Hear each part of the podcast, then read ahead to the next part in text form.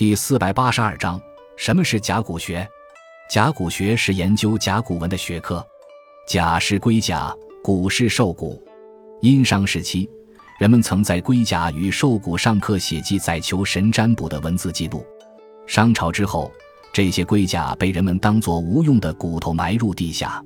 直到一八九九年，河南安阳小屯村的农民在耕地时发现这些刻有奇怪符号的甲骨。并将之作为药材卖给了北京的药店，称为龙骨。当时的国子监祭酒王懿荣因生病买药，从药店配给他的药中发现龙骨，怀疑上面的符号是一种古老的文字，于是收集了一千多片龙骨准备研究，但不幸第二年去世。王死后，小说《老残游记》的作者刘鹗买进了他的甲骨，加上自己搜罗，总得五千多片。刘鹗去除重复的，选拓了一千多篇，编成《铁云藏龟》一书，并首次在序言中指出此为殷人的刀笔文字。著名学者孙仪则根据《铁云藏龟》写出了第一本考证甲骨文的专著《契文举例》。